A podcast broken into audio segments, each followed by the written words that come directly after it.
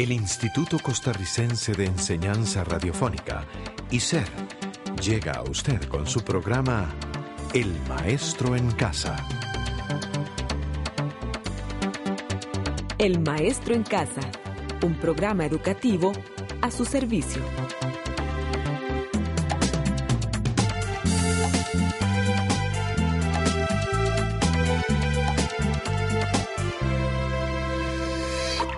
¿Qué tal? ¿Cómo está? Una vez más agradecemos su compañía en este programa que corresponde a la segunda semana del libro Jarras Estudios Sociales. Hoy nos dedicaremos a realizar un recorrido por las montañas de nuestro extenso continente americano y conocer sobre las riquezas que nos ofrece a los seres humanos. ¿Será cierto que este inmenso continente en el que habitamos es comparable con el Edén? ¿Cómo son los alrededores de donde vive? ¿Hay ríos, valles o montañas? ¿Cómo es ese relieve? ¿Cómo se originaron las cordilleras que se extienden desde Alaska en el norte hasta la Patagonia en el sur de Argentina?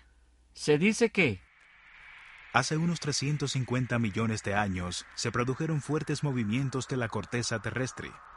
Se alzó el fondo de los mares. Se dieron poderosas convulsiones que fueron originando cadenas montañosas por el plegamiento de las capas externas de la corteza terrestre. Ahora que ya tenemos la idea de cómo se formaron las enormes montañas, acerquémonos hasta ellas y conozcamos la orogénesis de su evolución. América, tierra del cacao, tomate, tabaco y maíz, de ricas selvas, bosques y ríos. Así es América, tierra fecunda y generosa. Nos desplazaremos desde el norte de América para ir luego descendiendo hasta llegar al sur del continente, donde se localizan las llamadas tierras viejas, denominadas escudos, cratones o zócalos.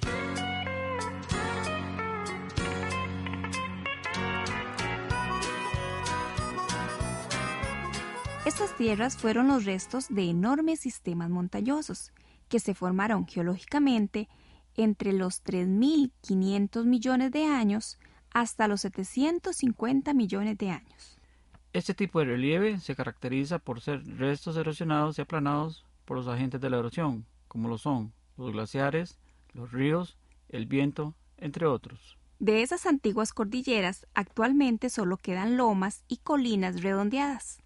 Entre algunos ejemplos de tierras viejas tenemos en América del Norte el escudo canádico y los montes Apalaches. Montes que presentan ricos y extensos bosques, así como ríos que riegan los fértiles valles y permiten la producción de energía hidroeléctrica. Por cierto, esa producción de energía hidroeléctrica ha contribuido con el desarrollo industrial de la región.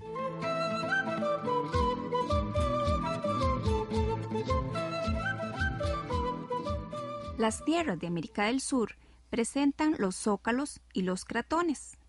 Por ejemplo, el escudo guayanés, que se ubica en el territorio de Guayana, país que se ubica al este de Venezuela. También el escudo brasileño, localizado al este de Brasil. Además el escudo patagónico, que se localiza en la parte austral de Argentina y Chile. Estos escudos aportan una gran riqueza económica. En ellos se da la explotación de ricas minas. Entre los principales minerales que se extraen están el hierro, los diamantes, el oro, el carbón y el petróleo. América lo conforman las tierras viejas, pero recordemos que también son parte de su relieve las extensas y elevadas cordilleras.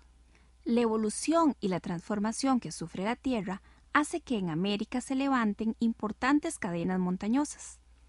A esas altísimas cordilleras y volcanes activos se les denomina tierras nuevas, las que recorren la fachada pacífica. Esas elevadas cordilleras reciben diferentes nombres según el país que la atraviesan. Por ejemplo, en Canadá y Estados Unidos se le denominan rocallosas o rocosas. En México se le llama Sierra Madre Occidental y Sierra Madre Oriental, y en América Central se le denomina Cordillera Centroamericana. En Sudamérica se le conoce como Cordillera de los Andes. Una cordillera recorre el oeste de América del Norte. ¿Le gustaría conocer un poco más sobre las rocallosas? Escuchemos. América del Norte posee recursos naturales incalculables grandes montañas y profundos valles, llanos fértiles, ricas minas, extensos lagos, caudalosos ríos y densos bosques, y aguas que permanecen congeladas hasta nueve meses al año. Las montañas presentan cumbres nevadas, muchas cubiertas por abetos, pinos y cipreses. En América, el único ovino salvaje es el carnero montés, que vive en las quebradas colinas y altas mesetas de las rocosas. El carnero es un espléndido animal, con un hermoso par de cuernos torcidos que se curvan en círculo. Por las altas montañas vagan manadas de estas ovejas hasta el borde de las zonas nevadas. Se lanzan a los precipicios, escalan escabrosos peñascos y corren fácilmente por los más angostos senderos, en el borde de los grandes abismos. Así como se dijo en la descripción de esas montañas, se obtienen riquezas tales como la explotación de minas, ganadería y el turismo. De los profundos y fértiles valles se obtienen verduras, hortalizas y frutas. La imponente cordillera de los Andes presenta un paisaje que nos causa admiración, al igual que sus riquezas naturales y culturales. Viajemos juntos por la cordillera más extensa del planeta. Con este hermoso recorrido por la cordillera de los Andes, llegamos al final de este programa.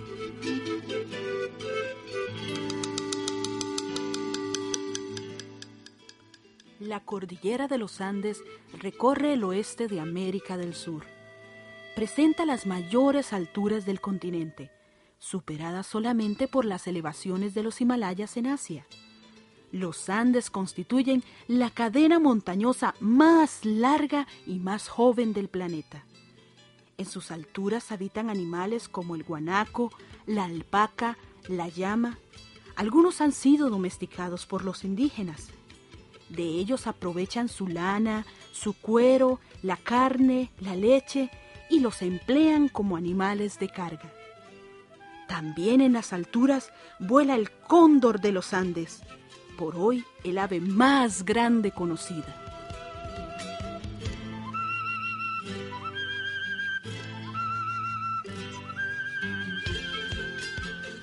En los Andes existen gran variedad de plantas medicinales y flores, como las orquídeas o las begonias. En las cumbres andinas se presenta el increíble espectáculo de las nieves perpetuas o glaciares, producto de la acumulación de la nieve. Esas enormes masas de hielo, al recibir la luz solar, aparentan tonalidades rosadas, violetas, naranjas, azules, doradas.